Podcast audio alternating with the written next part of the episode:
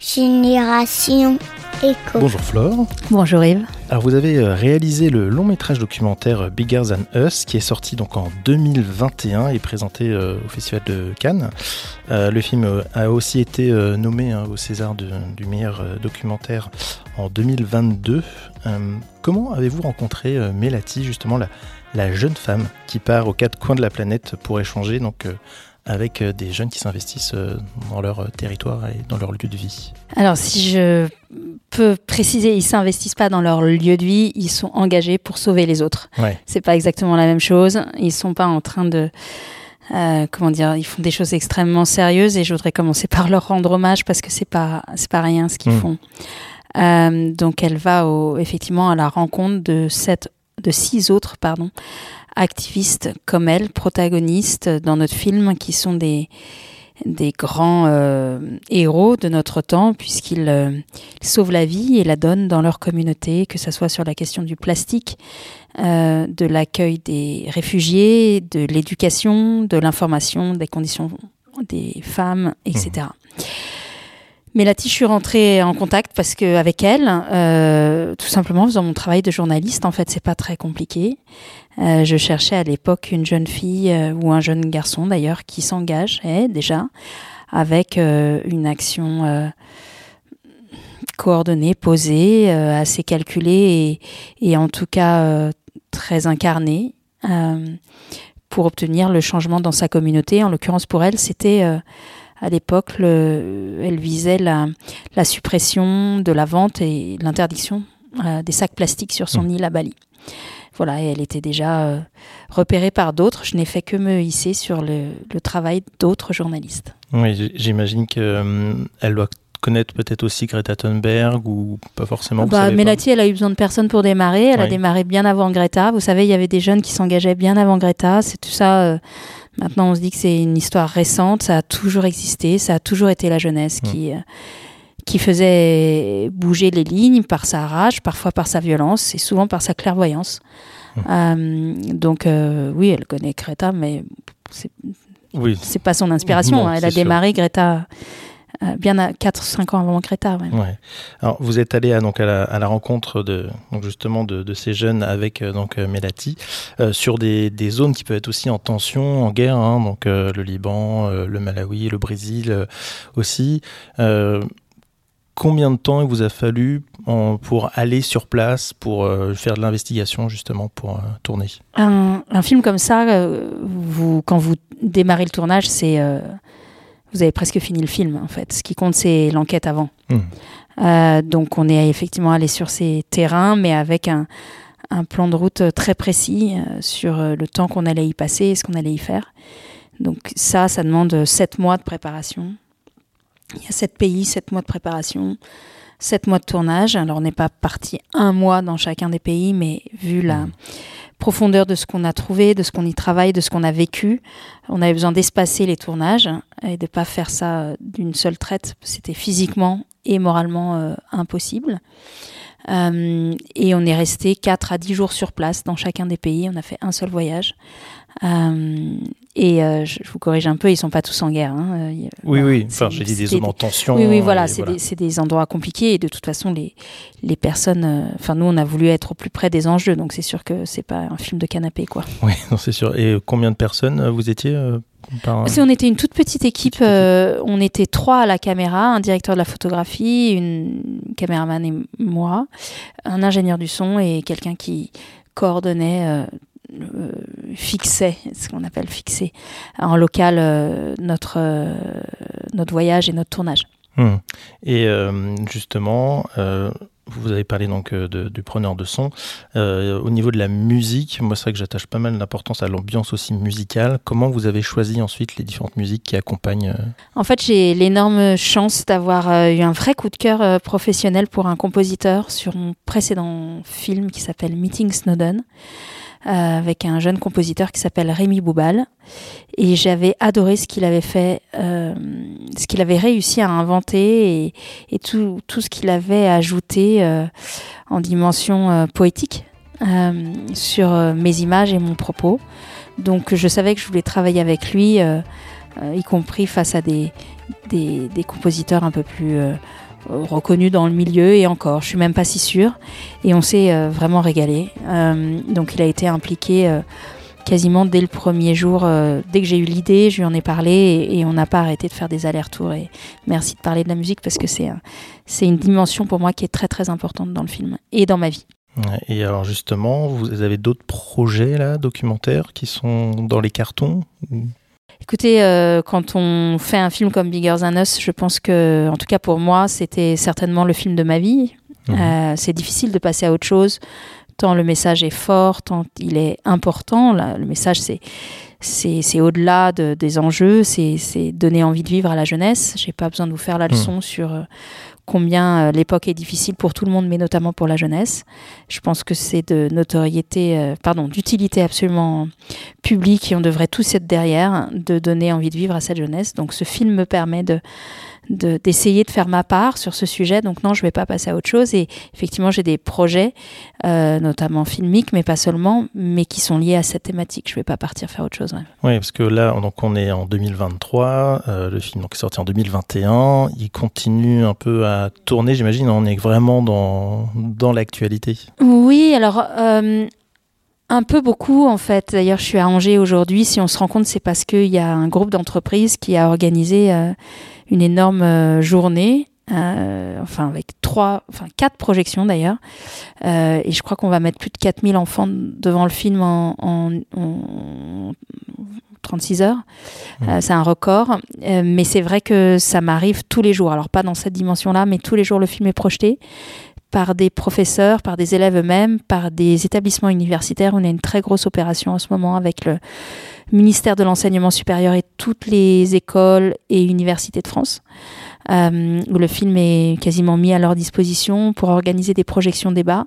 Je pense que certains adultes, et notamment euh, les adultes qui sont plus proches des, élèves et des enfants et des étudiants, donc les parents et surtout les profs, j'ai envie de dire, euh, se soucient d'eux et, et, utilisent ce film non pour euh, changer la donne, mais en tout cas pour ouvrir un espace de sécurité dans lequel c'est possible de discuter de ça, c'est possible de discuter de son angoisse, c'est possible de discuter de ses aspirations, de sa solitude, et, euh, et c'est possible de trouver des débuts de parcours, de clés pour s'engager. Donc euh, ce film, c'est un outil en fait, c'est un outil pédagogique, un outil pour nous lier. Euh, une expérience démocratique en tout cas pour moi.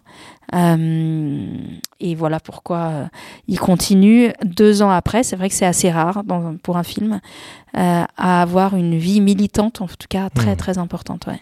Il y, a, une question que je pose à tous mes, mes invités, c'est, je trouve que ça a beaucoup de sens aujourd'hui en plus.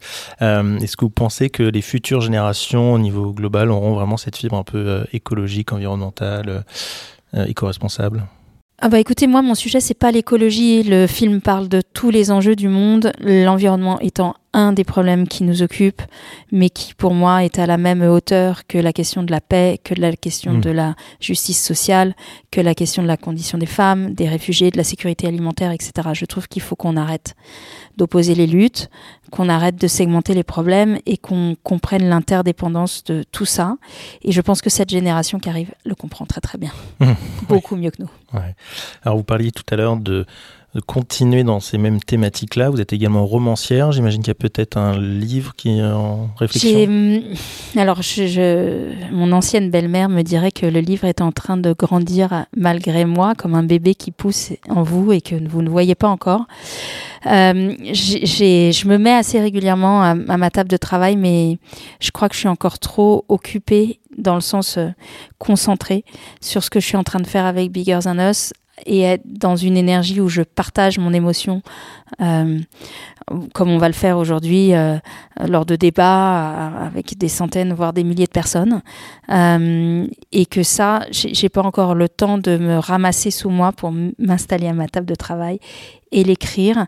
Mais c'est vrai que c'est une frustration parce que j'aimerais réussir à, à, partager ce que j'entends en fait, mmh. qui n'est pas dans le film. Euh, c'est pour ça que je continue. Moi, ça fait deux ans que je suis sur les routes quasiment tous les jours. Euh, les gens me donnent beaucoup, me disent beaucoup. Euh, je vois quelque chose comme une forêt qui pousse en fait, et que je pense qu'on est nombreux à se poser des questions. Je pense qu'on est aplati par le misérabilisme ambiant, par le flot des mauvaises nouvelles, par la culture de la peur, mais que dès qu'il y a un espace de sécurité qui s'ouvre, les gens sont là, quoi, ils sont merveilleusement là, avec leur cœur et avec leur envie de vivre. Et, et c'est certainement à nous qui portons un micro, une caméra, un stylo, de contribuer à, créer ces espaces pour que cette parole puisse euh, se retrouver et puis euh, euh, donner, enfin faire boule de neige. Et, je pense vraiment que aujourd'hui, je pense sincèrement que on a les solutions à tous nos problèmes. Elles sont politiques, elles sont comptables, elles sont fiscales, elles sont juridiques, elles sont comportementales, elles sont un tout petit peu technologiques. Mais ce qui nous manque, c'est la culture de société qui va faire qu'on va tous se mettre derrière et qu'on va accepter de renoncer à ce système mortifère. Et c'est pour ça que nous, on pousse ce film partout, parce que c'est un, un, outil culturel, en mmh. fait. Et, tant qu'on est... Plus on sera nombreux à, à partager cette, cette communauté de valeurs, plus ça sera facile pour les militants sur le terrain, moins ça sera facile pour euh, des autorités de stigmatiser les militants comme des dangereux anarchistes euh, ou éco-terroristes, que sais-je. Euh, plus on sera fort face à cette, à cette proposition de régression là qui est à l'œuvre. Hmm. Alors, est-ce que un documentaire comme celui que vous avez réalisé est plus difficile là que celui le précédent sur Edward Snowden, où il y avait un vraiment quelque chose de, très euh, spécifique là aussi. Ah non, pas du tout. C'est beaucoup plus facile maintenant. Je pense que très clairement, euh, la question de la surveillance de masse et de la perte de la démocratie, euh, j'en suis la première effondrée, mais n'intéresse personne en fait. Hmm. Tout le monde a son iPhone, tout le monde accepte tout et n'importe quoi sous couvert de gratuité. Enfin, je veux dire, on est tellement séduit et leurré par le confort que bien sûr toutes ces technologies invasives sont en train de prendre le pouvoir sur nos idées et nos cerveaux. Je, me mets dedans. Euh, c'est une plaie pour l'humanité. Euh, et donc non, euh, sur, malheureusement, concernant Edward Snowden, grosso modo, les gens s'en fichent et ça me terrifie. J'ai aussi compris en faisant ce film que les adultes étaient trop programmés euh, qu'on avait trop de confort et qu'on bougerait pas. Donc pour moi, la bataille, c'est qu'est-ce qui se passe pour nos enfants en fait, et est-ce que eux, on peut les activer? C'est pour ça que j'ai fait ce film.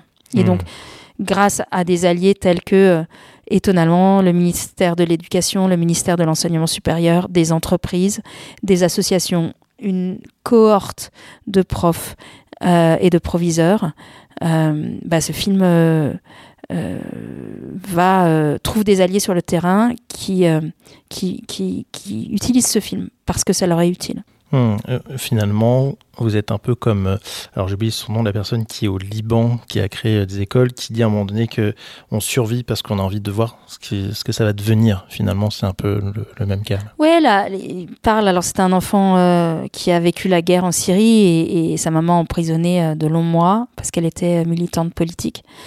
Euh, qui a dû fuir au Liban et qui effectivement a créé une école à 12 ans, quand il avait 12 ans, au Liban, parce qu'il était arrivé là-bas et qu'il était euh, réfugié, qu'il n'avait plus le droit à l'école. Et euh, donc on peut vraiment considérer que c'est un enfant qui a vu la mort, qui a vu le pire de l'humanité, qui a vu, qui a eu peur pour lui, pour ses proches, qui a vu le monde se retourner. et donc c'est quelqu'un qui porte une vraie un regard sans concession sur notamment nos démocraties euh, confortables et notre complaisance. Euh, et, l'une des questions, c'est effectivement pourquoi tu tiens, pourquoi, comment tu résistes, puisque c'est vraiment la question maintenant, comment tu tiens le temps, euh, l'indifférence générale et puis les mauvaises nouvelles, etc. Et, il dit le ressort, c'est la curiosité. Je veux savoir ce qui va se passer, et c'est et c'est une, leçon qui lui vient des, camps euh, c'est une question qui lui vient de, cette situation d'exil où le moteur, c'est le possible en fait.